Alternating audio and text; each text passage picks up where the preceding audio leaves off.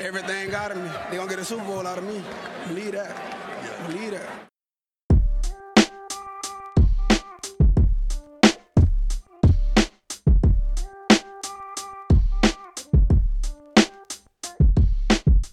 Willkommen zu Talk Like a Raven, dem Podcast rund um die Baltimore Ravens. Von und mit Malte und Benno. Ja, moin und herzlich willkommen zur 52. Folge dieses wunderbaren, kleinen, schönen Podcasts. Mir wie immer digital zugeschaltet ist der gute Benno. Moin, Benno, wie geht's dir? Grüß euch. Ähm, mir geht's gut. Kann, kann nicht klagen. Ähm, gesundheitlich wird's besser und von daher ähm, geht's mir so gut. Ja, Vom fein. Football abgesehen. Ja, fein, ja, fein. ja. Heute mal wieder nur zu zweit. Ich hoffe, das äh, tut unseren Einschaltquoten jetzt nichts ab. Und ja, trotzdem gerne nur uns beiden zu. Ich mach das ja gerne. Uns beiden zuhören. Ja, genau. Ich höre mir uns, immer unsere Folgen an, nur um deine Stimme immer und immer wieder hören zu dürfen. Ja, fair. Ist fair. Denke ich auch. Ja, starten wir ins erste Segment. Die Ravens News.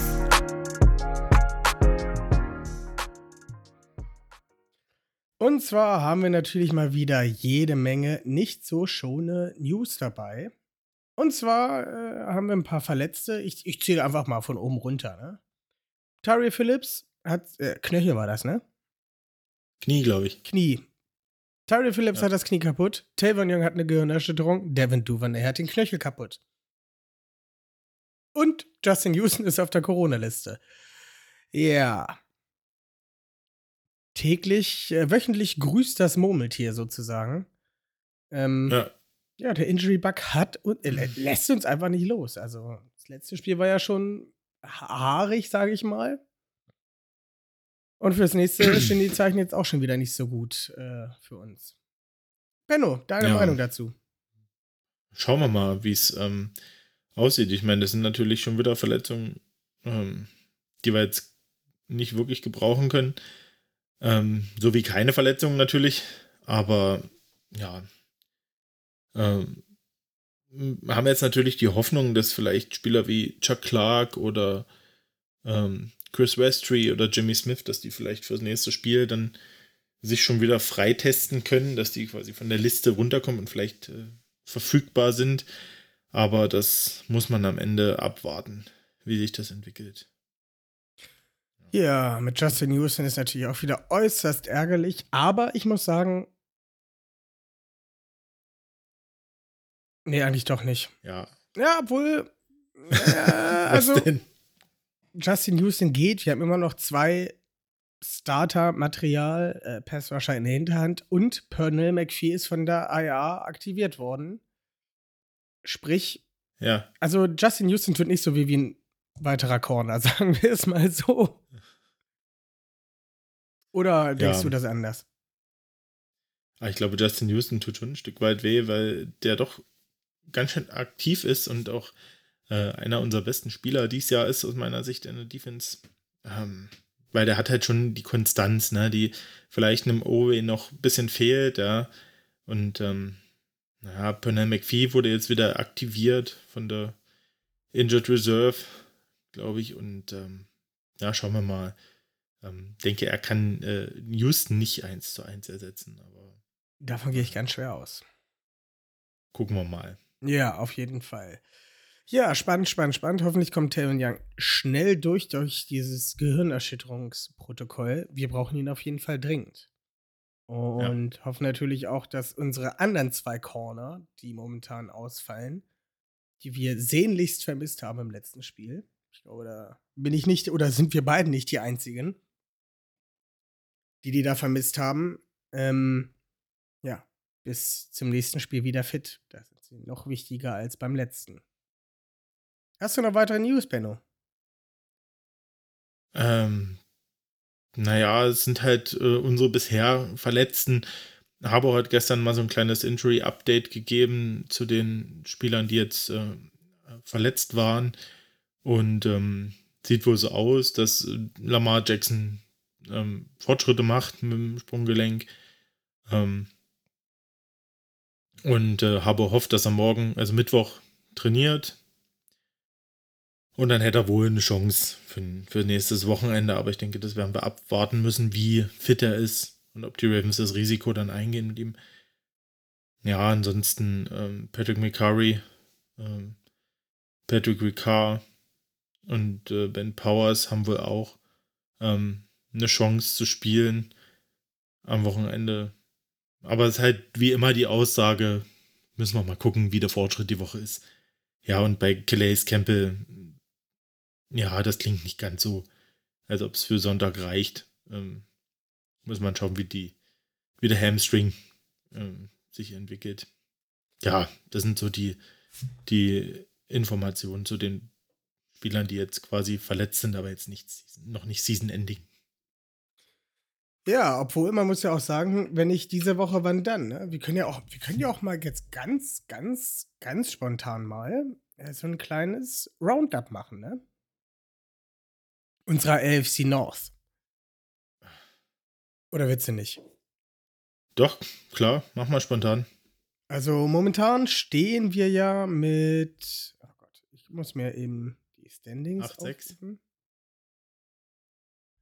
Stehen wir mit 8-6 und äh, an Nummer 2 hinter den Cincinnati Bengals, because of diverse Tiebreaker und natürlich auch das direkte Matchup. Ja. Ähm, die Pittsburgh Steelers stehen mit 7 und 6 hinter uns, mit einem halben Spiel dahinter. Und die Cleveland Browns mal wieder als äh, Schlusslicht der Division, wie es äh, die viele Jahre vorher auch immer war. Und man muss sagen, bis auf die Raiders äh, haben uns die Broncos oder die Tennessee Titans, denen ich niemals einen Sieg gönne, letztes Wochenende ausnahmsweise schon, ja, uns ein bisschen im Stich gelassen und ja, keine Siege geholt dass wir jetzt halt so stehen. Aber wenn wir mal auf ja. Woche 16 gucken, haben wir es mit dem direkten Duell gegen die Cincinnati Bengals auf jeden Fall in die Hand, die wieder zu überholen. Die Pittsburgh Steelers spielen am Sonntag nach uns gegen die Kansas City Chiefs, die gerade on fire sind. Ähm, und natürlich die Cleveland Browns die jetzt letzte Nacht gespielt haben, war doch letzte Nacht, ne? Von Montag auf Dienstag, ja. dürfen, ja. dürfen am Samstag wieder ran gegen die Green Bay Packers. Sprich, mhm. das ist also auch für uns, sage ich jetzt mal so, ein gutes Matchup. Man weiß es ja. natürlich nie, äh, weil jedes Spiel ist immer offen, egal wer, wegen, wer gegen wen spielt. Wir haben es jetzt erst am Wochenende gesehen, als die Cardinals gegen die Detroit Lions verloren haben. Ähm, aber naja, ich fühle mich auf jeden Fall besser, wenn die Browns gegen die Packers spielen und die Steelers gegen die Chiefs, als wenn die jetzt gegen die Texans und äh, Jets gespielt hätten. Hm. Ja, auf jeden Fall. Ähm, das wird echt äh, spannend, die nächsten Spiele. Ja. Also, Weil man natürlich auch sagen muss, äh, habe ich dir vorhin schon äh, gesagt, dass es natürlich passieren kann, dass selbst wenn die Ravens noch zwei Spiele gewinnen sollten, von den nächsten, äh, von den letzten dreien, äh, dass wir tatsächlich mit dem 10-7-Rekord immer noch aus den Playoffs fliegen. Weil wir halt innerhalb der Division bis jetzt nicht gut abgeschnitten haben und äh, andere Teams in der AFC bessere Tiebreaker haben. Ist richtig, aber wenn wir dann noch mal eine Woche später spaßeshalber drauf gucken, da spielen die Cincinnati Bengals gegen die Kansas City Chiefs. Auch ein gutes Matchup für uns und die äh, Browns gegen die Steelers. Das heißt also, ja. eins der Spiele wird uns auf jeden Fall gut schmecken. Und wenn wir denn mal auf die letzte Woche gucken, es sind nur noch drei Wochen, ne? das ist fürchterlich. Ja. Bis zu den Playoffs. Ähm, kommen wir denn in der letzten Spielwoche, spielen wir dann gegen die Steelers direkt. Das heißt also, wir hoffen natürlich, dass die Steelers gegen die Browns gewinnen um Big Ben nochmal an seinem allerletzten äh, Karrierespiel richtig den Arsch voll zu hauen, spielen die Bengals nochmal gegen die Browns äh, am letzten Spieltag. Ja. Also es kann halt echt tatsächlich bis zum letzten Spieltag, bis zur letzten Minute nochmal spannend werden, weil das alles wirklich so, so eng ist. ne? Also es hat alle vier in dieser Division haben noch die Chance auf den Division-Sieg, haben es mehr oder weniger noch selbst in der Hand. Und ich bin jetzt schon wieder ganz aufgeregt. Absolut. Das wird nochmal echt, äh, werden nochmal packende drei Wochen. Auf, Ja.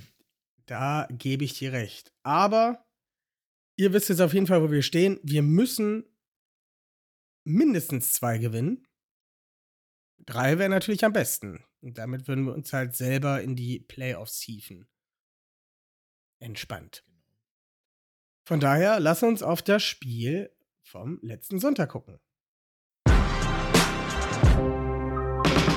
Die Ravens Game Day Review. Und zwar haben wir ganz, ganz bitter in den letzten 40 Sekunden gegen die Green Bay Packers mit 31 zu 30 verloren. Ähm, ja, ich, ich weiß gar nicht, wie viele Spieler waren das. Ich glaube, es waren um die 30 nominelle Starter, die vor der Saison noch als Starter gelistet waren, die bei diesem Spiel nicht dabei waren. Zeitweise ja, war. Starter, nicht alle Starter, also Naja, okay, das geht natürlich nicht, aber ja, denn über, übers Jahr verteilt, sagen wir mal, die Starter waren. ja, Mhm. Die Secondary hat teilweise nur mit jungen Leuten, Rookies oder Ersatz, Ersatz, Ersatzleuten gespielt. Also das war ganz, ganz harte Kost, ganz, ganz harte Kost. Aber fangen wir mal mit der Offense an und reden, fangen mit was Positivem an, um die Leute hier so ein bisschen hochzuhieven, nicht gleich die ganze Zeit negativ zu sein. Tyler Huntley hat wieder recht solide gespielt und auch gut gescored. Also zwei Touchdowns auf Mark Andrews geworfen, der auch der Wahnsinn war. Die letzten zwei Spiele. Und äh, ist auch noch für zwei selber gelaufen.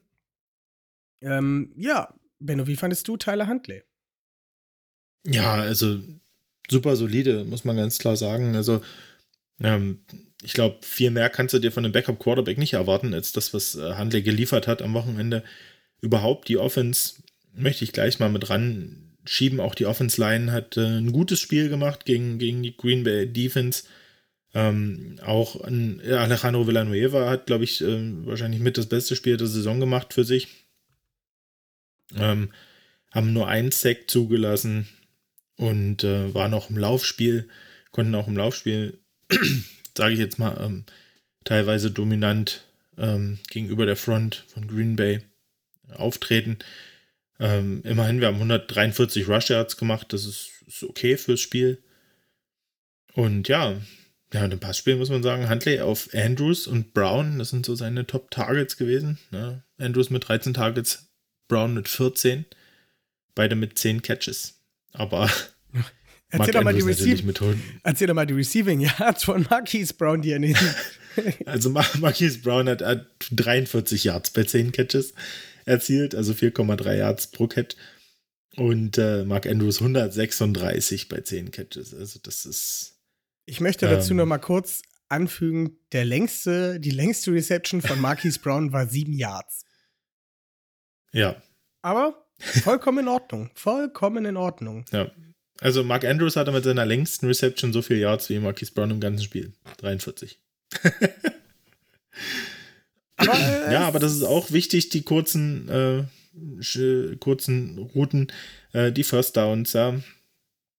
Von daher, das war schon wichtig. Ähm, auch ähm, James Prochet mit einem Catch, Tylen Wallace mit seinem ersten Catch ähm, in der Regular Season.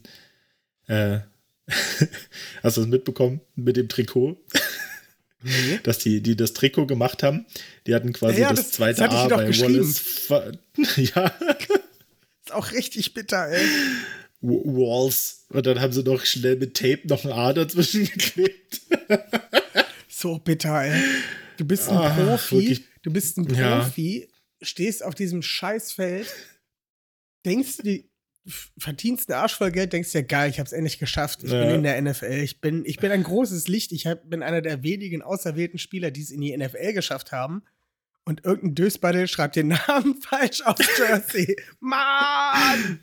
Bei einem Heimspiel, ja, das muss man auch noch Oh. sagen. Ich stelle mir das so vor, wie das irgendjemandem auffällt.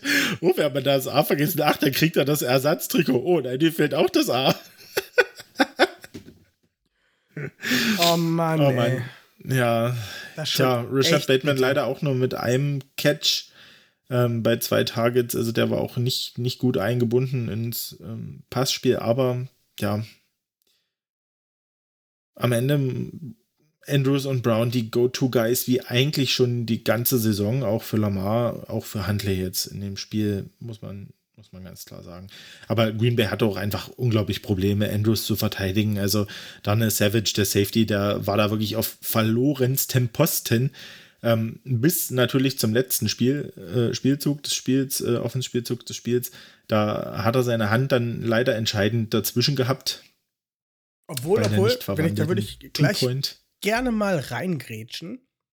Ja, Kretschmer. Huntley hat ja echt super solide gespielt und hat die Bälle auch angebracht, auch vor allem die kurzen Dinger. Ich finde ja dieses Kurzpassspiel, was wir durchgezogen haben, immer extrem gefährlich. Ne? Also Hm. der muss halt ein Tyler Huntley, muss halt nur einmal nicht richtig treffen, ein Verteidiger nicht lesen, ein Verteidiger ist smarter als Huntley und der springt dazwischen, fängt den Ball ab und äh, bei solchen kurzen Pässen geht er für sechs. Ja. Und No risk, no fun. ist richtig, ist richtig. Das ist einmal gefährlich. Und wenn du halt wirklich so krass aufs Kurzpass spielst, dann müssen die Bälle halt auch sitzen. Haben auch gesessen. Ja. Es hat doch alles funktioniert. Aber bei aller Liebe für Tyler Huntley, die tiefen Bälle sitzen halt noch nicht, was auch Ja. in Ordnung ist. Kaum, kaum ein Vorwurf. Er hat, was weiß ich, zwei, drei, vier tiefere Bälle genommen. Die sind meist über, über den Spieler drin hinweggeflogen. Ähm, und man merkt auch beim Spielen, finde ich, er bekommt von Roman echt die einfachen Reads. Also hier in Marcus. Naja, es, Ja, es ist ja auch, es ist ja auch nicht verkehrt. Es ist ja auch nicht verkehrt. Wo ich aber gleich Ja. noch drauf hinaus möchte. Ich bin noch nicht fertig. Ähm, Hm? Kriegt halt die einfachen Reads. Marquise Brown, der hat ja bei dem einen Drive hat er ja, keine Ahnung, vier oder fünf Comeback-Routen auf fünf Yards hintereinander weggefangen. Ne? Weil er hat er je- jedes. Mal seinen, seinen Spieler aussteigen lassen. Drei oder vier Mal. immer, das, immer das gleiche Ding. Immer das gleiche Ding. Hat immer funktioniert. Ist ja auch richtig, alles gut. Aber wenn wir dann halt zum letzten spielentscheidenden Play kommen, da finde ich, da hat man denn den Unterschied zwischen Tyler Huntley und Lamar. Das Play ist designt wie auch immer, ähm, rollt zur Seite raus, um halt das Feld für, für Huntley zu halbieren. Und er fixiert halt nur Andrews. Und Andrews ist in Doppel-Triple-Coverage. Und ich bin der Meinung, dass ein Lamar Jackson mit seinen Reads besser und schneller gewesen wäre. Vielleicht, man muss auch dazu sagen, der Ball war halt nicht gut platziert. Wenn er auf die andere Schulter von, von Andrews Ja. gekommen wäre, hätte er den gefangen und wäre drin gewesen. So hat er ihn halt sozusagen nach innen geworfen, wo Daniel Savage stand, der dann natürlich seine Hand da, der hätte, der hätte auch eigentlich nur die Arme aufmachen müssen. Der ist punktgenau auf Daniel Savage gekommen. Ja. Ähm, ich bilde mir halt ein, dass ein Lamar da schneller durch seine Reads geht, sagt, oh, äh, Mark, zwei Leute, entweder Pass richtig genau werfen, ich gucke noch mal eben schnell nach links und da stand halt ein Marquise Brown in der Endzone komplett frei. Man- man sieht das, man weiß es natürlich nicht, ob da jetzt zu viel Traffic gewesen wäre, aber ich glaube auch, dass am Handley so ein bisschen der Touch in den Pässen fehlt. Also wenn der halt die Bälle wirft, die kommen halt auch immer richtig hart Hm. rausgerumst. Hm, kommt drauf an. Also ich fand, da waren schon so ein paar oh, Pässe jetzt in den letzten Spielen, wo man auch gesehen hat, dass er auch ein bisschen Touch hat. Also ja, es ist halt nicht so, es ich ist nicht mal, so die- feingefühlig wie, wie ein Lamar Jackson, ne? Aber Hm, wie Das gesagt, ist- es ist ein Backup, ist auch vollkommen in Ordnung. Und aber Ja, man kann halt nicht, ich- worauf ich jetzt noch ganz am Ende, was die Quintessenz einer ganzen Sache ist, dass viele sagen, oh, wir sollten lieber mit Tyler Huntley spielen als mit Lamar Jackson. Sehe ich halt absolut nicht so. Lamar Jackson ist halt als Passer viel weiter, ist in seinen Reads viel weiter, ist wahrscheinlich sogar auch noch athletischer als ein Tyler Huntley.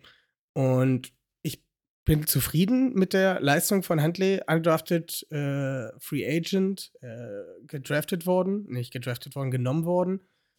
Zweites Spiel gestartet und hat das halt echt richtig, richtig gut gemacht. Ne? Aber er kommt halt nicht an die Klasse von einem Lamar Jackson ran. Und ich kann eigentlich nur jedem sagen, hört auf, sowas zu erzählen, weil Lamar Jackson ist am Ende unser QB1 und er hat auch gezeigt, warum er unser QB1 ist und was er alles kann. Fertig ich denke, das ist auch was, wo gerade viel, viel Bass in der Ravens Bubble quasi äh, ist. Aber man muss halt ganz klar sagen, wir können doch froh sein, dass wir zwei solche Quarterbacks haben, dass ja. Lamar unser Starter ist und wenn Lamar ausfällt, dass dann Huntley wirklich in, auf dem hohen Niveau diese Offense äh, quasi führen kann und, und spielen kann. Das ist Wahnsinn und da sollten wir froh sein und irgendwie sollte Eric de Costa natürlich, wird er, oder wird, ich denke, der wird alles daran setzen, beide zu halten. Und ja, und zu dem letzten Playcall natürlich, das ist ungünstig, wenn du dann wirklich nur dich auf dem Andrews, wo halt alle Pässe vorher hingehen, ja, wo er auch die Pässe anbringt, ähm, nur dort drauf ähm, konzentrierst. Ich denke auch, dass Lamar Jackson in, wenn er überhaupt dieses Play bekommen hätte, das, das weiß ich nicht mal, ob du das mit, mit Jackson so spielst, ähm, dass der schon den Blick für, für Brown dort gehabt hätte, weil das haben wir oft genug gesehen, dass er dort auch den Blick noch für den freieren Mann hat, weil wenn dort drei stehen, muss irgendwo jemand freier sein. Beziehungsweise im Play gab es zwischendrin sogar eine total freie Rushing Lane in die Endzone, wo er auch hätte selber gehen können, ja. Aber das ist halt viel verlangt und das ist viel Druck in der Situation. Ich mache Handley nicht den Vorwurf, weil, wie gesagt, setzt er das Ding dort 50 Zentimeter weiter nach rechts, dann ist das die Two-Point, dann führen wir dort. Fertig. Und ähm, ja, passiert. Ist passiert. Und ich bin wirklich einfach nur, muss wirklich sagen, ich bin wirklich glücklich über das Spiel, weil ich kann mich gar nicht drüber ärgern, weil ich, weil ich so positiv überrascht war, dass, ähm, dass unsere Offense da so potent mithält. Dass, ähm, ja, ich war einfach nur mega stolz auf die Jungs, was sie abgerissen haben. Das hat einfach richtig Spaß gemacht, zuzusehen, dass ja. die da die Defense von Green Bay äh, auch wirklich richtig dominieren können. Da bin ich auf jeden Fall bei dir. Wo wir aber schon beim letzten Play waren. War das richtig für zwei zu gehen oder wärst du lieber in die Overtime gegangen? Ich sag dir, äh, wenn wir nicht vor zwei gegangen wären, hätte es keine Overtime gegeben. Da sage ich ganz ehrlich, das ist meine tiefste Überzeugung, dass Aaron Rodgers mit 40 Sekunden auf der Uhr und einem Timeout hundertprozentig gegen unsere Defense an dem Tag in der Lage gewesen wäre, den Ball in Field Goal Reichweite zu bekommen. Mindestens. Und ja, also von daher von mir null Kritik an dem Play, also vielleicht am Play Call, aber nicht am nicht an der Entscheidung dort für zwei zu gehen. Pff, überhaupt nicht. Keinster Form stehe ich komplett dahinter. Kann auch da die Kritik ja, klar kann ich die Kritik irgendwo verstehen, wenn man sagt, ja, dann macht gleich doch aus und dann hoffen wir halt, dass vielleicht in die Overtime geht. Hätte, hätte Fahrradkette, aber guck uns doch an, guck doch die Rumpftruppe an, von die wir haben und, und unsere Defense, unser Backfield. Es ist doch einfach ein Zeichen von Vertrauen in die Spieler, in die Offense, die auch wirklich vorher gut lief, wie auch bei den letzten äh, Two-Point-Conversion gegen die Steelers, wo es wirklich lief vorher das Vertrauen zu haben, zu sagen, wir reißen das jetzt, wir können das schaffen. Und ja, wie gesagt, ich habe da absolut null, null Probleme mit gehabt mit der Entscheidung. Da bin ich auch vollkommen bei dir. Also ich fand den, den Two-Point-Call auch gut. Ist jetzt natürlich was anderes, wenn du, keine Ahnung, gegen die Browns spielst und deine Defense ist super on fire und hat die letzten, keine Ahnung, anderthalb Quarter irgendwie nur drei Punkte zugelassen, wenn überhaupt, dann, ähm, ja, okay, dann gehst du halt für eins, aber das ist halt einfach scheiß Aaron Rodgers mit ähm, Devonta Adams, einer der besten Quarterbacks seiner ja. Zeit, plus der, einer der momentan, wenn nicht sogar der beste Wide Receiver der Liga. In Overtime, wenn wir halt diesen Cointoss verlieren, ist das Spiel halt auch direkt verloren und ähm, am Ende vertraust du halt so deiner Offense, die ein gutes Spiel, die ein super gutes Spiel gemacht hat. Und äh, Ja. wagst es halt und hast am Ende halt Pech, aber hast es mehr oder weniger selbst in der Hand. Oder du gehst halt in Overtime, falls es soweit gehen sollte. Äh, gehst in Overtime und äh, gibst vielleicht deiner Defense nochmal einen Knacks dazu, weil die dann halt einfach direkt überhaupt keinen Stich sieht und nach zwei Plays irgendwie schon den Touchdown sich gefangen hat. Von daher bin ich auch sehr, sehr d'accord mit diesem Playcall von John Harbour. Ja.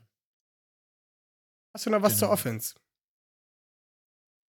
Ähm, ja, nee, war eine Top-Leistung für mich. Wirklich. Stolz. Ja, muss ich auch sagen. Ähm, wie du gerade schon angedeutet hattest, waren wir in der Secondary, in der Defense sehr, sehr schwach besetzt. Und wirklich nur die, äh, die B-Truppe wäre, glaube ich, schon bald übertrieben gewesen in der Secondary. Das war halt C bis D-Truppe. Und die haben sich halt den Arsch abgespielt. Kann man nicht sagen, ne? Also, wie viel, wie viel, ähm, Yards hatte Devonta Adams am Ende 44 Yards bei sieben Tagen. 44 Yards bei sechs Catches und ein Touchdown. Genau. Ähm, Ja, war ausreichend. Ich meine, andere Receiver wie That Scandling hatte dann halt 98 Yards bei fünf ähm, Catches und ein Touchdown. Ja, sagen wir es mal so, gegen so ein geschwächtes Secondary, da geht dann natürlich auch einfach, äh, gehen die Passfenster dann für andere Receiver auf, wenn man halt Adams versucht in Schach zu halten. Ja. Ist einfach so. Und, Und- da fehlt halt auch der zweite, der zweite Corner, der halt auch alleine irgendwie einen Marcus Waldes Gantling handeln kann. Den gab's halt nicht. Also, ich habe viele Namen schon wieder vergessen. Einer hieß Jackson, wir hatten Kevin Seymour und einen habe ich schon wieder vergessen. Wie hieß der denn nochmal? Warte, du sag's weißt es dir. auch nicht. Äh? Der hat noch niemand. Robert, Ro na, wen hast du? Robert Jackson, Kevin Seymour? Ja. Ja. Noch- Na, Tevin Young, Anthony Ja. Everett. Hat mich noch Ja, irgendein das, No-Name? das, waren unsere, das waren unsere Corner, die gespielt haben. Ach was, ich dachte, da wäre noch einer gewesen. Naja. Nö. Nö. Ah, Unsere. Tony Jefferson hat noch gespielt. Tony Jefferson, ja, der ist ja Safety. Ja, aber ist auch Secondary. ja, na klar. ähm, ja, das, das war zu erwarten und ich hoffe ja echt, dass wir, dass sich ein paar von unseren Leuten erholen, dass wir da nächste Woche ein bisschen mehr Firepower haben. Aber ansonsten haben wir auch durch den Foreman Rush, also aufgrund dieser Schwäche unserer Secondary, haben wir, sind wir halt so ein bisschen von unserem Blitzing-Scheme abgewichen und haben ja viel Foreman Rush und ähm, ja, normale Coverage, sage ich es mal in Anführungszeichen, gespielt. Ja. Und Foreman Ja, Rush war, war- durchaus war- in Ordnung. Ja, fand ich auch. Also, und gerade gegen Adams äh, war halt das Prinzip, dass man, dass man zwei, zwei Leute auf ihn stellt, dass man den, den Corner direkt und dann noch ein Safety drüber, drüber setzt. Oder teilweise manchmal auch zwei Corner. Das war auf jeden Fall interessant. Ähm, zu sehen, wie Mark, Martindale, was Martindale sich da einfallen lassen hat. Das äh, hat auch Aaron Rodgers im Nachhinein äh, honoriert, indem er gesagt hat, dass das ähm, eines der kreativsten äh, Defense-Schemes waren, um, um Adams im Schach zu halten, was er seit langem gesehen hat. Also das äh, hat er wirklich honoriert und gesagt, dass, dass da einen guten Job gemacht haben eigentlich, ne? zumindest was, was Adams angeht. Ähm, ja, das, wo er den Touchdown macht, das ist halt ja, da steht halt dann der, der unerfahrene äh, Practice Squad Corner, äh, der dann sich vernaschen lässt, weil er sich halt inside aufstellt, statt outside, äh, um dort eine bessere Position zu haben, obwohl, weil von innen hat er Hilfe mit dem Safety mit Geno Stone, der drüber steht. Und wenn er außen dicht macht, Stone von innen hilft, dann ist die Chance größer, dass sie es dort covern. Aber wenn er dann sich schon innen aufstellt, dann, ah, na, dann vernascht dich so ein Devante Adams halt, ne? Da ist die, ja, da ist dann, kannst du nicht machen. Bist du, äh, hast du schon verloren. Aber man Quasi hat, Alignment. man hat halt auch immer schon während des Spiels gesehen, wie Robert Jackson immer wieder zu Geno Stone oder zu äh, Brandon Stevens gegangen ist und sich nochmal hat das Play erklären lassen, was er jetzt halt wirklich zu tun hat. Ja. Also mir ist ja schon so zwei, dreimal aufgefallen, wie Brandon Stevens ihn dann äh, Ja. zurechtgewiesen hat. Ja. Auf nette Art und Weise, wo er denn zu stehen hat und was er Ja. jetzt wirklich zu tun hat. Vor allem, wenn du halt wirklich, seit wann ist Robert Jackson im Practice Squad? Seit dieser oder letzter Woche? Irgendwie so. Ja. Ganz kurzfristig auf jeden Fall nur. Wirst dann halt in, gegen einen Devonte Adams aufgestellt und dann spielst du halt auch noch so ein, ja, ich sag mal, wildes ähm, Scheme, wo man sich halt erstmal dran gewöhnen muss, halt auch. Äh, da ist das schon schwierig. Ja. Das ist Ja. ja. auch immer einfach, die Ravens Defense ist prinzipiell sehr komplex und ähm, da sagen selbst Veterans, die zu uns kommen, dass äh, dort sich erstmal reinarbeiten müssen, dass das ein Anspruch, hoher Anspruch ist, dort ähm, sich reinzufinden. Ähm, ja, also wie gesagt, pff, am Ende da auch null Vorwurf. Ähm, ich glaube, unsere Safeties haben nicht so einen schlechten Job gemacht. Auch äh, Geno Stone mit dem Green Dot, der quasi die Play Calls ähm, von Martindale bekommen hat und äh, weitergetragen hat an die, an die Jungs und die positioniert hat. Im Groben. Ja, und, und Brandon Stevens auch wieder ähm, mit einer guten Leistung, wo man einfach sieht, äh, er macht wirklich Fortschritte. Und äh, da bin ich ganz ehrlich, ähm, so wie er spielt, ähm, weiß ich ganz, weiß ich nicht, ob äh, Deshaun Elliott nächstes Jahr bei uns nochmal einen Vertrag bekommen Ah, ah, wird, ah, weil ah, ah, wir in der. Überlege Safety dir, einfach was so du eine, schon eine Tiefe haben. Das tut mir leid, Malte. Ich weiß, das ist dein Guy und ich, ich mag ihn auch. Aber man muss irgendwo ein Stück weit wirtschaftlich denken. Übrigens äh, war letztens auch die Info, dass das äh, Cap wohl nächstes Jahr 208 Millionen ist. Ähm, also steigt das nochmal um knapp, was waren es jetzt letzte Saison? 185 oder 183? Irgendwie so, ne? Ich kann es dir nicht mehr sagen. Also nochmal über, über 20 Millionen ähm, nochmal drauf.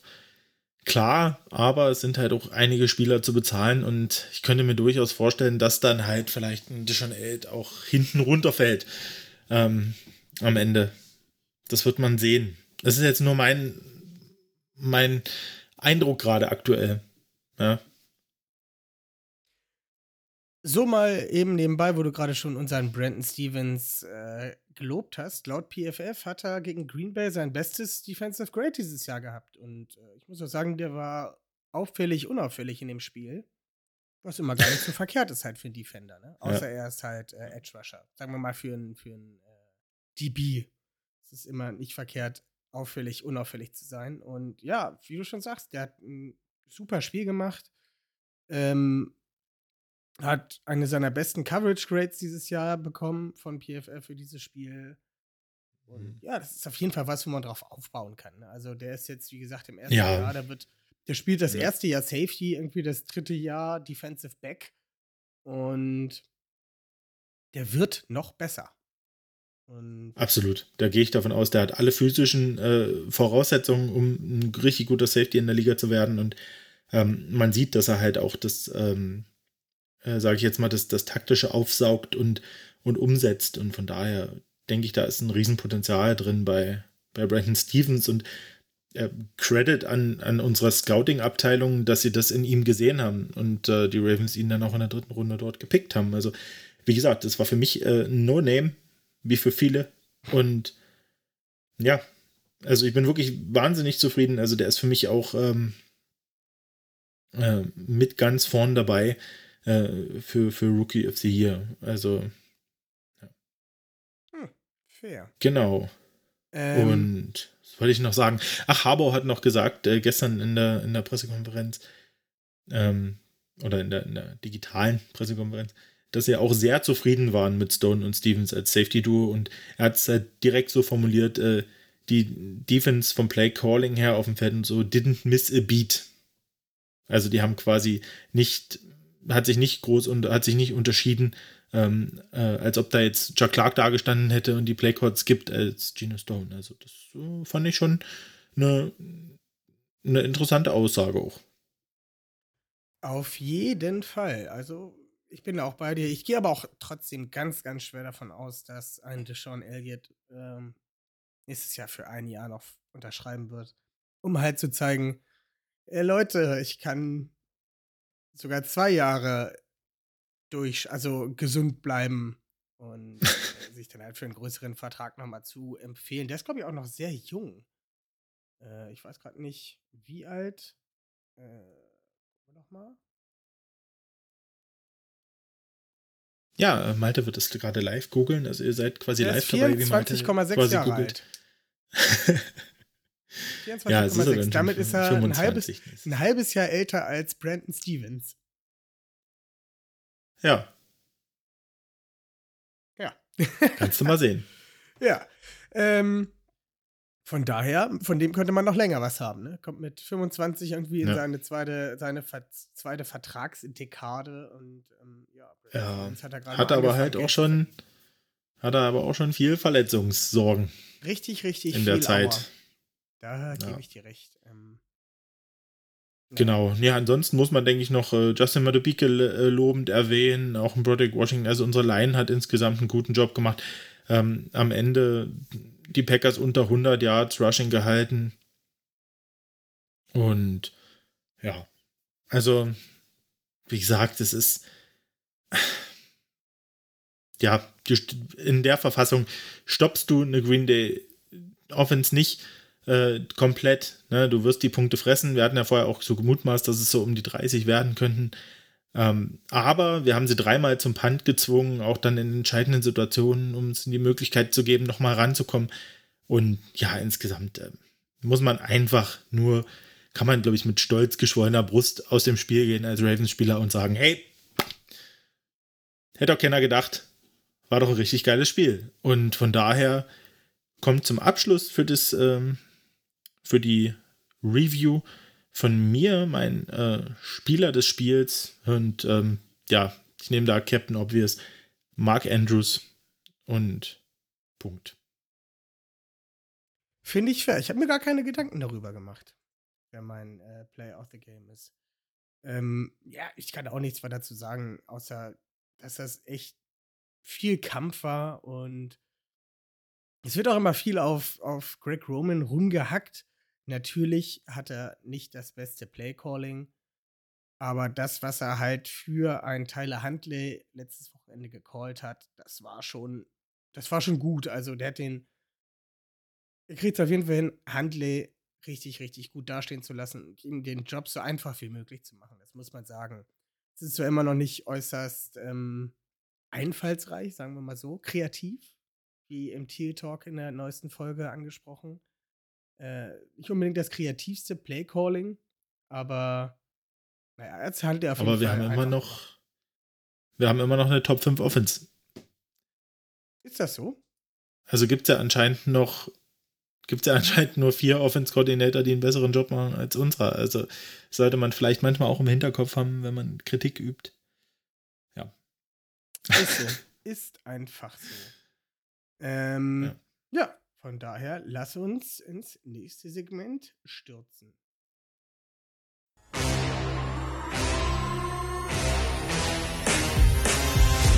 Die Ravens Game Day Preview.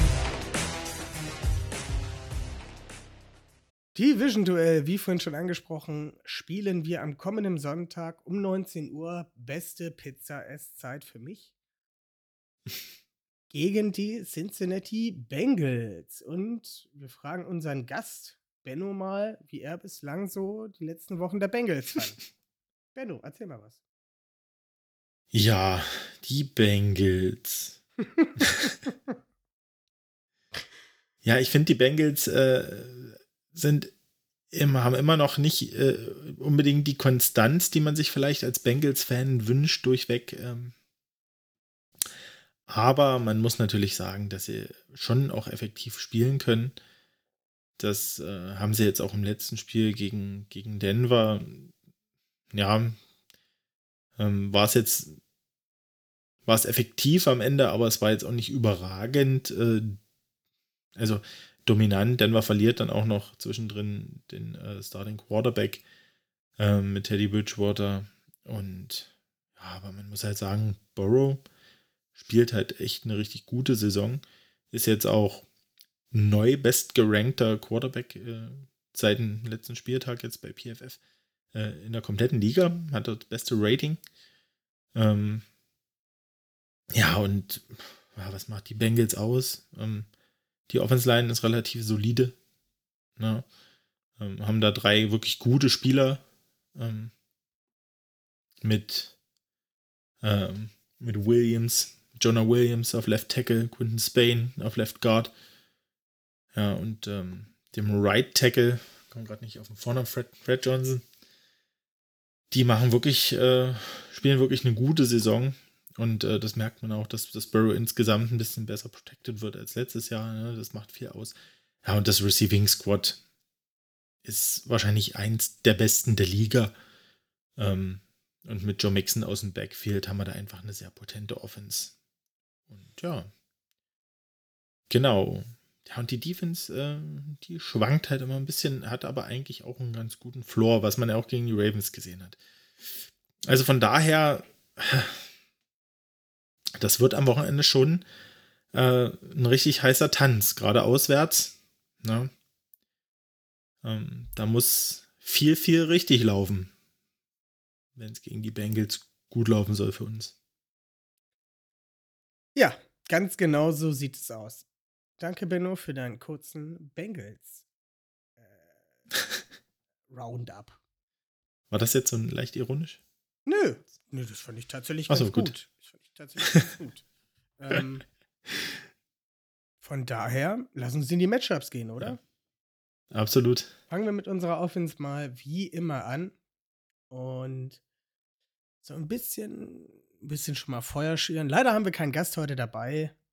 Äh, Hollywood Brown gegen Eli Apple, der sich in letzter Zeit, naja, obwohl er halt nicht der beste Corner der Liga ist, ganz schön den Mund weit aufmacht, um, ähm, ja, jedem zu zeigen, ich bin kein guter Corner, aber wir gewinnen auch manchmal. Ja. Ja, ach, Eli Apple, der, keine Ahnung, das ist für mich ein, äh, ein Dritt, Third String, Second, Third String Corner in der Liga seit Jahren. Der hat nie sein Draftpotenzial abgerufen irgendwo. Ähm, hat jetzt eine große Fresse bei Twitter gehabt äh, und gemeint, Lamar wird schon Geschenke verteilen nächste Woche. Und erstmal weiß er noch gar nicht, ob Lamar spielen wird. Zweitens, ähm, glaube ich, sollte man äh, den Mund nicht so weit aufreißen, wenn man das selber nicht backupt, weil wir wissen ganz, äh, alle ganz genau, dass die Cornerbacks, die bei den Bengals äh, Leistung zeigen, andere sind. Ja, das sind äh, Spieler wie Mike Hilton oder Chidobe Awusi, der jetzt auch ähm, auf der Covid-Liste war, wo man sehen muss, ob der äh, am Wochenende spielen kann. Und ja, ein Eli Apple sollte da einfach mal ganz ruhig sein und sich über die paar Snaps, die er kriegt, falls alle fit sind, freuen, weißt du. Ich würde mich freuen, wenn er von einem Marquise Brown zweimal verbrannt wird. So richtig. Da würde ich mich richtig drüber freuen. So richtig zweimal richtig schön deep verbrannt. Ja. Muss nicht immer für einen Touchdown sein, aber so für, für so eine äh, 60-Yard-Reception, da äh, hätte ich, schon, hätte ich schon Lust drauf. Ist dann halt nur noch ein, ja, ein, also. ein Bates ne, von der Seite, Marquise Brown noch vom Touchdown abhält hm. und ein ähm, Eli Apple dann halt nur, oh ja, kacke, hm, äh, ja, kacke, Ja. machen kann. Ja, ist halt, ähm, Eli Apple ist halt auch, sage ich jetzt mal, ein bisschen physischer, ein bisschen größerer Corner. Ähm, ja, aber der wird zwar auch mit einem, mit einem 4-4 Speed geführt, ähm, aber ich, keine Ahnung, ich glaube nicht, dass er rein vom, von der Beweglichkeit und so mit dem Marquis Brown mithalten kann. Also da hat er auf jeden Fall, wenn man wirklich das nur eins zu eins sieht, hat er auf jeden Fall einen Nachteil im Man- Man-Coverage. Davon gehe ich auch ganz, ganz schwer aus. Ansonsten haben sie noch auf der anderen Seite Trey Waynes. Du meintest gerade schon Chidobi Awuzie momentan auch im Covid-Protokoll. Ansonsten wäre das natürlich auch jemand, der unseren Nummer 1 Receiver decken könnte. Ähm, ja, Ja. das, das Safety-Duo ist immer noch stark, obwohl Jesse Bates laut PFF dieses Jahr nicht so stark ist. Dafür ist aber ein Von Bell auf dem Vormarsch und äh, spielt eine richtig gute Saison. Ähm, ja. Es wird halt, ich, ich, ich gehe da wieder schwer von einem äh, Mark Andrews-Spiel aus, der sich ja. Ja. auch mit der mit dem geschwächten Linebacker-Core und ähm, ja, den schwachen Cornerbacks, die dann halt auch bei den, bei der, bei den, also, Moment, die Safeties, die bei den geschwächten Cornerbacks höchstwahrscheinlich ein bisschen aushelfen müssen, wenn denn ein Eli Apple von Ja. einem Marquis Brown halt verbrannt wird. Ja. Ich denke, ähm, es wird halt ganz, ähm, du hast bestimmt noch ein, noch ein schönes Matchup äh, Ja, in der Mitte des Feldes. äh, in der Line, oder? in der Line Dann hast du da schön. Äh, Ja, komm, hau mal mein- raus, Line, weil da würde ich gern gleich mal zu kommen. Echt? Ja, okay, dann äh, Ja, ne. machen wir doch mal Alejandro Villanueva gegen Trey Hendricks, weil ich absolut nicht weiß, Ja. wer bei uns Right Tackle spielen wird. Ja, David Sharp, muss man vielleicht noch erwähnen, musste ja für Tyree Phillips äh, einspringen. Ähm, Im letzten Spiel, da haben wir gar, das haben wir gar nicht so erwähnt direkt. Ähm, hatten zwar gesagt, dass Phillips sich verletzt hat, aber David Sharp hat äh, relativ großen Teil des Spiels dann Tackle gespielt, hat seine Sache ganz gut gemacht, muss man sagen. Wie die gesamte Offense Line. Aber stellvertretend für die Bengals Defense Line und unsere Offensive Tackles muss man natürlich sagen, dass die da in der Regel das Nachsehen haben gegen einen Trey Hendrickson, der wirklich eine mega gute Saison spielt. Hat jetzt, glaube ich, zehn Spiele in Folge mit einem Sack. Ähm, Sam Hubbard hat auch einen, einen guten Floor als Pass-Rusher. Ähm, die machen wirklich Alarm in der Mitte mit DJ Reader. Ähm, das sind wirklich, äh, ja, das sind wirklich äh, Spieler, die da, die da gut spielen. Und ähm, die, was absolut eine Stärke in der Bengals Defense ist, diese Front. Und ähm, ich denke, das wird entscheiden, in, ob wir es hinbekommen, ähm, dem Druck ein bisschen zu entgehen und ähm, dann auch die Pass, ja, dem, die Pässe anzubringen. Ja, also das ähm, war natürlich im Bengals Hinspiel, war das äh, auch nicht Lamars äh, bester Tag damals. Da gingen viele äh, äh, Bälle schon über die Receiver oder waren schlecht platziert, äh, anderweitig. Von daher, ähm, ich denke, das wird der Knackpunkt für unsere Offense. Um das nochmal aufeinander aufzubauen, momentan wird ja viel gegen Lamar Jackson zumindest viel Cover Zero gespielt, das sprich ohne Safety-Hilfe. Hilfe. Ähm, ja, bringen so viele Leute über die Line, wie es nur geht. Um das zu spielen zu können, braucht man aber eigentlich relativ fähige Corner, weswegen wir es jetzt auch so gut wie gar nicht Dann gespielt un- haben. Unglaublich gute Pass Rush. Und, genau. Unglaublich gute Corner, guter Pass Rush und ähm, Ich Ja. meine, mit einem unglaublich guten Pass Rush kannst du auch ein paar schwächere Corner. ist richtig. Ersetzen. Ist richtig, ist richtig. Aber auch der Pass Rush braucht so seine zwei, zweieinhalb Sekunden, um bei Lamar zu sein. Und in der Zeit kann Marquise Brown doch schon seine fünf Yards zurücklegen und seine Comeback-Route antäuschen und ein Ela Apple ganz schön doof dastehen lassen. Von daher, wenn da ein Ja. Chidobi Awuzie fehlen wird und vor allem, weil auch die Linebacker, das Linebacker-Core der ähm, Bengals gerade geschwächt ist, der, der Wilson, wie ist der Logan Wilson? Ich weiß gar nicht, was mit dem Ja. ist. Der ist bei mir hier gar nicht aufgeführt. Ob der verletzt ist oder ob der auf dem Covid-Protokoll ist, kann ich gerade gar nicht sagen. Schlecht vorbereitet heute. Weiß ich auch nicht. Ich habe jetzt ja auch ähm, bei PFF geguckt. Da sind so immer, die haben ja so eine ähm, Kategorie mit dem Impact Player Injuries. Genau. Ähm, und da wird er jetzt tatsächlich nicht mit aufgeführt. Komisch. Hm. Naja. Hm. Keine Ahnung. Keine, keine Ahnung. Naja, Ja. auf jeden Fall. Aber man muss auf jeden Fall sagen, die Bengals Defense konnte uns schon mal Probleme machen dieses Jahr. Und ähm, wie gesagt, da hoffen wir, dass wir ähm, dem Pass Rush ein bisschen entgehen können äh, oder den ein bisschen neutralisieren können. Auch vielleicht ähm, mit Spielern wie Nick Boyle, der letztes äh, Spiel auch wieder ein paar mehr Snaps gespielt hat, auch wirklich gute Blocks gesetzt hat, gerade im Laufspiel, wo man wirklich gesehen hat, davon profitiert auch so dieses gesamte Offense-Gefüge.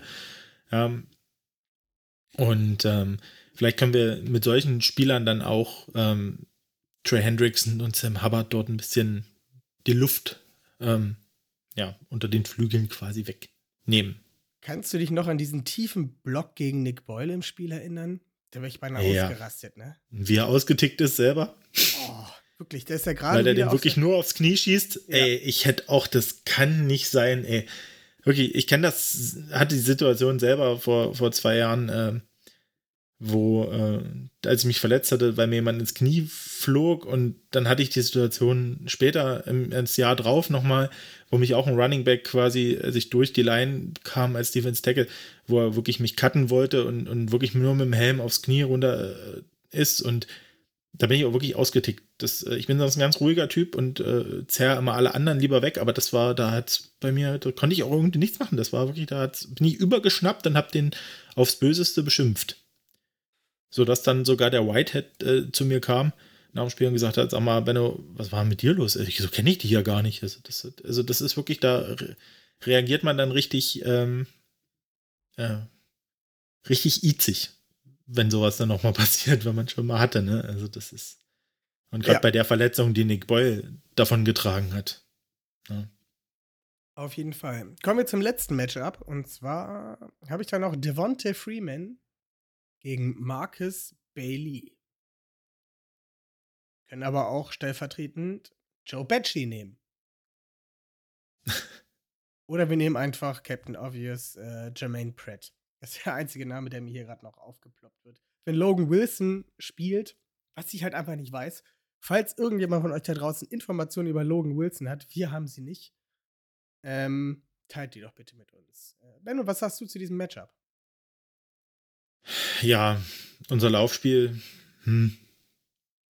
Hat das gegen wird, die Packers geklappt das hat gegen die Packers geklappt. Ich denke auch, dass, wie gesagt, ähm, also ich hoffe, dass Patrick Ricard spielfähig ist am Wochenende. Wenn Ricard und Boyle da sind, glaube ich, dann wird das, äh, kriegen wir das gut hin, ähm, dort wieder effektiver äh, zu laufen, weil es wirklich so ein bisschen unser Playbook öffnet. Man hat auch gesehen, ähm, äh, na, äh, ich bin jetzt gerade raus. Unser dritter Thailand, Logan Tomlinson, oder? Ist das so?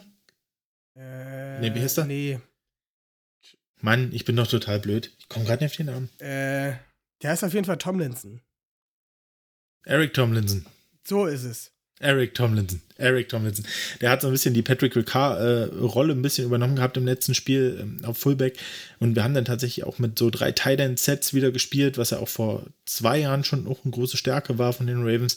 Äh, und ich hatte das Gefühl, das gibt der Line ein bisschen mehr Sicherheit. Ne? Du hast ein bisschen, wenn du dann wirklich auch so, so gute Blocking-Talents, wenn so ein Blocking-Talent wie Nick Boyle zurückbekommst, das pusht nochmal richtig. Und ähm, von daher hoffe ich, dass, dass Ricard fit wird, dass das Boyle spielen kann wieder, ähm, dass er das gut verknust hat, das Packers-Spiel.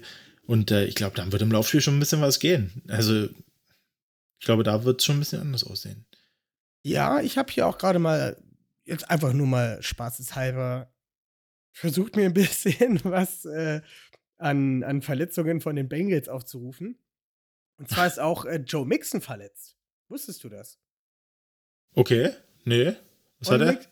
on Mixon, who appeared to suffer a minor ankle injury late last Sunday. Ha. Mhm. Und ich habe eben gerade Joe Batchy angesprochen. Der hat sich das Kreuzband gerissen. Der wird also nicht spielen. Okay. jetzt beim Überfliegen und äh, as for Wilson, though the team didn't put him on IR. Taylor said the team ah. probably won't have him against the Ravens. Okay. Das heißt also, Na, als also Linebacker haben wir Jermaine Pratt und mhm. Marcus Bailey gegen uns. Was? Ja. Wir wünschen natürlich niemandem Verletzungen. Aber ja. es ist gut, wenn es halt tatsächlich nur zwei Linebacker sein sollten. Und könnte uns entgegenkommen. Ja, sagen, wir es so. Ne? mal so. Mhm. Nicht, aus, nicht, nicht äh, ausformuliert. Ja, ansonsten kann man vielleicht noch sagen, dass die Bengals ähm, eigentlich auch nicht so eine schlechte Rushing Defense haben. Die haben im Schnitt 96 Yards äh, per Lauf zugelassen. Ja. Ähm, das ist jetzt, sage ich jetzt mal, solide. Ja. Ähm, trotzdem halt noch 4,1 Yard pro Rush. Das für eine Defense immer zu viel ist. Ja? Aber ja, ich denke trotzdem, dass wir da mit dem Lauf, glaube ich, äh, effektiv werden können. Gegen die Bengals auch. Ja, im Umkehrschluss dazu, wenn wir dann natürlich auf unsere Defense gucken, wird es auch logisch, weil die Bengals echt momentan eine High-Power-Offense haben. Wenn ich hier auf meine PFF-Grades gucke, die werden immer so schön in Farben dargestellt. Es geht von, von Rot über Gelb auf ein helles Grün, auf ein dunkles Grün. Und wenn du dunkelblau Warte, du hast Orange vergessen. Ja, ah, orange? Naja, okay. Farbverlauf. Das kommt nach Rot. je dunkler es wird, umso besser und je heller es ist, umso äh, schlechter. Sagen wir es mal so. Und wenn ich mir das jetzt mal hier so diese, diese Start, die Starting-Lineup angucke, haben wir Joe Burrow mit äh, als besten, wie, wie, du vorhin gesagt hast, als best gerankten Quarterback. Joe Mixon an 9. Jamar Chase auf 25. Tyler Boyd auf 33. T. Higgins auf 8. Ja, also besser kann man bald eine Offense nicht mehr aufbauen. Ne? Also du hast sozusagen drei der 33 besten Wide Receiver sind halt in deinem Team. Also ja. schon harter Tobak auf jeden Fall. Und, äh, ja, und dann hast du auch noch den neuntbesten Running Back und deine und die Offensive Line, die jetzt momentan ein bisschen geschwächt ist. Right Tackle äh, ist auch fragwürdig, hat aber wohl die Chancen zu spielen. Warte mal, sehe ich das gerade falsch? Gib mir eine Sekunde. Na, du hast den Injury Reporter. Ja, eben. Ich, ich bin da gerade nochmal drauf. Starting Right Guard ist äh, verletzt. Ja. Ja. Chidobe ja. Awusi. The team should also get corner Chidobe Awusi off COVID-19 list this week. Es sind da einige dabei. Naja. Ähm, auf jeden Fall, Lirum Larum, die Offense der Bengals sieht echt gut aus. Und was ist natürlich, wenn die Offense super ist und funktioniert? Du musst viele Punkte machen und das kriegst du meist nur durch einen Pass. Also kann, ist das vielleicht auch ein Umkehrschluss äh, mit dem Laufen, dass halt äh, die Spieler halt, äh, die, die anderen Mannschaften viel gegen die, gegen die Bengals werfen müssen, anstatt zu laufen, weil sie halt Punkte aufholen müssen und auch Punkte machen müssen. Ja. Ja. Fangen wir doch mal mit dem ersten Matchup an. Und gerade schon über die Wide Receiver gesprochen. Anthony Averett gegen Jamar Chase oder auch äh, T. Higgins. Äh, Jamar Chase hat ja Marlon Humphrey das Leben unfassbar schwer im ersten Matchup gemacht. Ja. Das wird dieses Spiel sicherlich nicht mehr passieren. Wir wissen alle, Marlon Humphrey ist raus für dieses Jahr, aber vielleicht stellt sich auch ein Anthony Averett besser gegen ihn an, als es äh, an Marlon Humphrey gemacht hat, weil wir haben gesehen, Anthony Averett kann super Spiele spielen und er kann auch nicht so super Spiele spielen. Hoffen wir mhm. mal, dass er einen besseren Tag hat und äh, Jamar Chase gut mhm. äh, unter Kontrolle kriegt. Was sagst du dazu? Ja. Naja, die größte Erfahrung hat er ja bis jetzt gegen Higgins, ne? Also das hat er im letzten Spiel, den Kampf hat er ja dann doch angenommen gegen, äh, Rush, äh, gegen T. Higgins als sehr äh, physischen Receiver. Ähm, aber der hat halt echt richtig gute Wochen, ne? Back-to-back -back 100 Yards Games jetzt gehabt, zwei oder drei Wochen in Folge sogar. Ähm, ja, also da braucht man jetzt, glaube ich, nicht äh, groß drüber, drüber diskutieren, dass unser Backfield da One-on-One das Nachsehen hat, also gerade in Man-to-Man. Ähm, ich könnte mir auch vorstellen, dass wir vielleicht gegen die Bengals auch nicht mehr so viel, auch nicht so viel blitzen werden. Also das ich könnte mir vorstellen, dass wir das ähnlich angehen wie gegen die Packers. Ja, das denke ich allerdings auch. Man muss aber auch sagen, ein Jamar Chase hat über die letzten Wochen in Anführungszeichen ein bisschen abgebaut. Ne? Also Anfang der Saison ist er richtig, richtig, richtig, richtig heiß gestartet. Mittlerweile wird er ja, ein bisschen. Ist immer noch heiß, aber man kann ihn mittlerweile essen. Ja, naja. Hm. Sofern das Gut, ich sag mal, ja, ja, gegen Denver war natürlich ähm, prinzipiell auch eigentlich, die haben eigentlich ganz gute Cornerbacks. Ähm, aber naja, davor gegen San Francisco war es ein Overtime-Loss der Bengals, dann gegen die Chargers war es doch recht deutlich. Ja, also es ist bei den Bengals eine ähnliche Berg- und Talfahrt wie, wie bei den Ravens, ja. Muss man so sagen. Also da ist ganz viel Potenzial da. Also die haben natürlich nicht die Masse an Verletzungen wie wir. Ähm, aber ich meine, trotzdem muss man sagen, die Bengals spielen eine gute Saison. Also, wenn man überlegt, woher sie kommen letztes Jahr, was sie gemacht haben für das Team, Off-Season Editions ähm, und Draft, muss man sagen, kann man wirklich zufrieden sein mit dem. Man hat auf jeden Fall den nächsten Schritt getan, ist äh, dieses Jahr dann schon in, in der Competition für den, für den Division-Sieg und somit Playoff-Kandidat. Also, ja, das ist äh, aller Ehren wert. Das muss man respektieren. Wir spielen, wie gesagt, in Cincinnati. Und ja, ich gehe davon aus, dass das. Äh, ja, also ich gehe in dem Spiel wirklich davon aus, dass das äh, ein High-Scoring-Game wird, wenn wir dort mithalten wollen und das gewinnen werden. Also ich denke, dass beide Teams da um die 30 Punkte machen, das ist nicht unrealistisch. Ja, bin ich vollkommen bei dir. Und wir haben gemerkt, äh, letztes Wochenende, wir können 30 Punkte erreichen. Und wir waren auch nur einmal zum Panten auf dem Feld. Ja. Was sehr positiv ist. Ähm, ja, gucken wir aufs nächste Matchup. Wie du schon, äh, ja, Tyler Boyd haben wir jetzt nicht besprochen, aber auch der ist halt, ja. Ja, braucht man. Gemacht. Äh, den sollte man ehrenhalber auf jeden Fall nochmal erwähnen. Das ist äh, auf jeden Fall ein sehr guter Receiver. Äh, immer ein bisschen unterm Radar. Wer ist eigentlich Nummer 4 Receiver ja. bei den Bengals? Weißt du das? Uh, na, eigentlich Orden Tate, aber der ist verletzt, glaube ich. Ja, aber wozu brauchst du noch einen Orden Tate, wenn du Chase, Boyd und Higgins hast? Ne? Richtig. Nächstes Matchup. Äh, Tyus Bowser, der sich echt entwickelt hat. Ein, wie, wieder so ein typischer Raven, der äh, mit seinem zweiten Vertrag so richtig gut dasteht. Nur, dass wir ihn diesmal behalten haben, anstatt ihn gehen zu lassen. Ähm, gegen Jonah Williams, den Left Tackle der Bengals. Der wurde letztes Jahr gedraftet, also im, im Jahr 2020. In der ersten Runde, ähm, ja, spielt eine gute Saison, hat einen PFF-Grade von 75,9, ist damit 24 bestgerankter Tackle der Liga. Und ja, was denkst du, Benno? Können wir da Druck aufbauen? Schaffen wir das mit unserer geschwächten Line, wenn ein Justin Houston jetzt noch ausfallen sollte? Ja, wird, wird auf jeden Fall schwer. Also wenn, wenn beide Tackles fit sind bei den Bengals, ähm, ist es auf jeden Fall, sind ihre stärksten Positionen mit in der Line. Ähm, ja, brauchen wir wirklich auch einen guten Tag von unseren Pass-Rushern, ähm, auch von Away, von Bowser.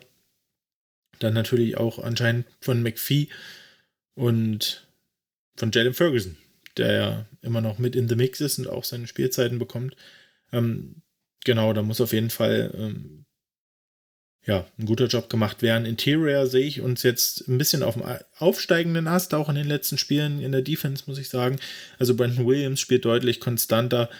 Ähm, Madubike lässt jetzt ein bisschen mehr aufblicken. Broderick Washington ist ein, wirklich, macht einen guten Job in der Mitte.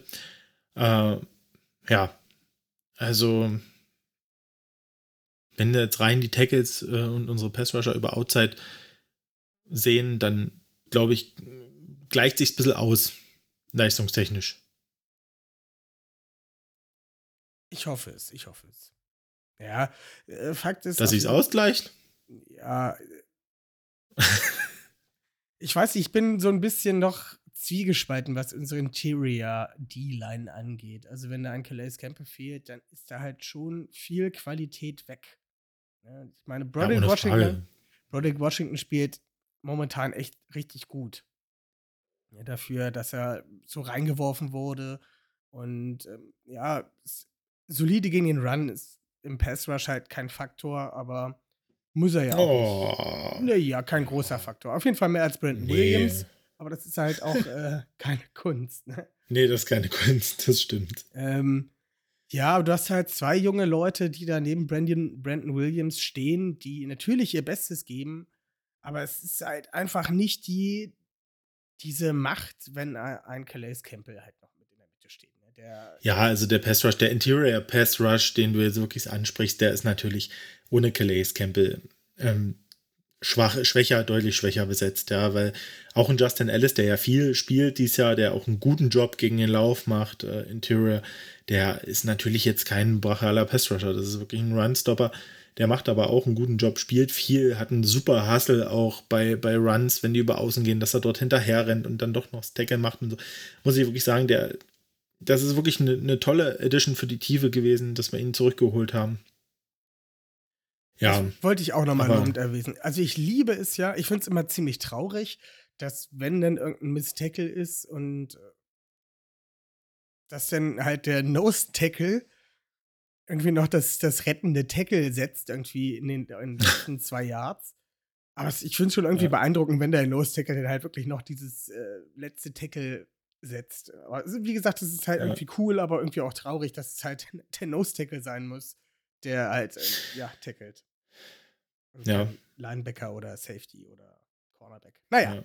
Naja, kann man sich nicht immer aber es ist eher positiv, dass der dann dort ist. Und das muss man einfach sagen. Ne? Und dass Ja. er wirklich diesen Hassel hat. Und ähm, ja, von daher ähm, große Justin Ellis Liebe. Gute Saison von ihm dieses Jahr. Auf jeden Fall. Ich weiß auf jeden Fall nicht, wem ich da das Upside geben soll bei diesem Matchup. Wird schwierig, ja. Ja, ich denke, wir können über die, über die Edges können wir da ein bisschen mit Geschwindigkeit, mit einem Bowser und Hm. einem OW anrichten. Interior wird es halt, denke ich mal, wirklich irgendwie. Joe Mixon darf nicht durch die Mitte kommen, macht euch so breit es geht. Ja. Ich meine, Falls Joe Mixon fit ist. Bengals. Ja, aber ich, die haben natürlich auch mit äh, Samaje Piran, glaube ich, ist da Backup, äh, Backup Running Back und auch mit äh, äh, dem Rookie Chris Evans. Den ist, glaube ich, der ist doch der dritte Running Back bei denen, ne? Chris Evans von Michigan. Running Back, den hatte ich auch mit in meinem, meiner Draft Preview, den fand ich auch gut. Der hatte äh, auch schon ein gutes Spiel für die Bengals dieses Jahr. Ähm, da ist viel Potenzial auch da. Von daher, genau, ja. Schauen wir mal. Das abzuwarten. Ja, Hm. Mein letztes Matchup habe ich mir mehr oder weniger selber zerschossen.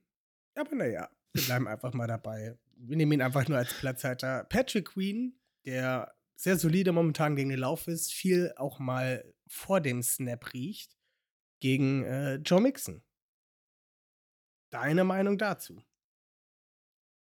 Ja, wissen wir alle, dass es natürlich äh, auch ein bisschen äh, damit zusammenhängt, äh, wie die, wie die Gaps, wie groß die Gaps werden in der Line ähm, für einen Linebacker. Aber ich denke, Patrick Queen hat auf jeden Fall den Speed, um mit einem Joe Mixon mitzuhalten, auch wenn es mal über die Outside geht oder so. Ähm, ja, also ich glaube, dass die Bengals im Lauf nicht so viel Yards erzielen werden. Also ich sehe da eher wirklich die Gefahr, dass ähm, wir nicht genug Druck auf Burrow ausüben können und wenn der Zeit hat und die Receiver ähm, dann die Zeit bekommen, ihre Routen ordentlich zu laufen, sich freizulaufen, dann wird es eher passlastig. Fair, fair. Bin ich bei dir, bin ich bei dir. Ich habe keine Matchups mehr. Nee. Hast du noch irgendwas zu sagen dazu? Hab, haben wir irgendwas vergessen? Ja, das wird auf jeden Fall ein Hammerspiel am, am Sonntag. Also, das, ich sag mal, das entscheidet, wer zumindest das erste Mal alleine die Division anführen wird nach der nächsten Woche. Und ich denke, der, wer das Spiel gewinnt, hat die besten Ausgangschancen äh, auf dem Playoff-Platz. Ich sag mal, da muss ich jetzt auch ganz ehrlich sein, das, man, es kann alles passieren und ich bin, werde immer die Ravens anführen und ich werde immer positiv bleiben, egal welches Spiel äh, ansteht. Aber ich würde mich schon mal zu der Aussage hinreißen lassen, wenn wir das Spiel gegen die Bengals verlieren am Sonntag, dann, also dann sind unsere Playoff-Chancen, glaube ich, sehr, sehr gering für dieses Jahr. Von daher ist es ein sehr, sehr wichtiges Spiel. Aber am Ende des Tages wissen wir, wie diese Saison abgelaufen ist. Und es wird sehr, sehr, sehr, sehr wahrscheinlich, äh, sage ich jetzt einfach mal so, wird es sich bis zum letzten Spieltag, bis zum letzten Quarter hinziehen. Und egal wie denn die Stellung ist, es wird dann so sein, dass dann halt steht, okay, die Ravens liegen mit, keine Ahnung, zwei Punkten zurück. Es sind noch zwei Minuten zu spielen. Und wenn sie dieses letzte Spiel gegen die Steelers gewinnen, dann ähm, kommen sie in die Playoffs. Und am Ende wird es dann halt Ja, dann entweder macht. das, das Justin Tucker Field Goal oder halt, keine Ahnung, die, die Two-Point-Conversion, die nicht funktioniert, dass es in Overtime geht. Ja. Je nachdem, ähm, wird es dann am Ende, das ist jetzt so, so ein Gefühl von mir, aber das ist halt so, Ja. das würde halt so zu dieser Saison passen, dass es halt bis auf den Ja. letzten Drücker nicht klar ist und sich dann halt Ja. wirklich mit dem letzten Play oder den letzten zwei Minuten entscheiden wird, wo die Reise für uns denn hingeht. Ob wir denn früh mit der Draft-Coverage anfangen oder ob wir noch ein paar Folgen mehr machen und über die Playoffs sprechen können. Was wir natürlich am meisten hoffen, dass wir möglichst lange mit euch, Ja. äh, euch über, mit Coverage über die Playoffs von uns ähm, bereichern können. Insbesondere über die Ravens Playoff-Coverage. Genau. Benno, du hast wie immer das Ja. vorletzte Wort. Vielen Dank fürs Zuhören. Ähm, ich wünsche euch allen ein schönes und besinnliches Weihnachtsfest. Ja, Ja. das steht ja in erster Linie erstmal an, die Woche. Und ähm, dass ihr alle gesund bleibt und trotzdem äh, eure Lieben sehen könnt und äh, ein paar schöne, ruhige Tage habt. Und dann ähm, ein gutes Spiel am Sonntag. Das ist das, was ich mir für die Ravens wünsche und natürlich am besten einen Sieg, dass wir den Bengals dort mal ein bisschen äh, ins Haus kacken. So. Ähm, von daher ähm, macht's gut. Wir hören uns nächste Woche. Und ja, Malte, bring uns nach Hause. Driving Home for Christmas. Äh, ja, Genau. folgt uns auf allen Social Media Kanälen, abonniert uns, äh, sagt uns Bescheid, wenn ihr Gast sein wollt. Wir haben immer gerne Gäste dabei. Ihr wisst es. Ich muss mal wieder einen Aufruf starten, glaube ich. ja, ähm, ansonsten von mir frohes Fest. Äh, bleibt bei euren Lieben, bleibt gesund und wir hören uns nächste Woche. Tschüss. Tschüssing.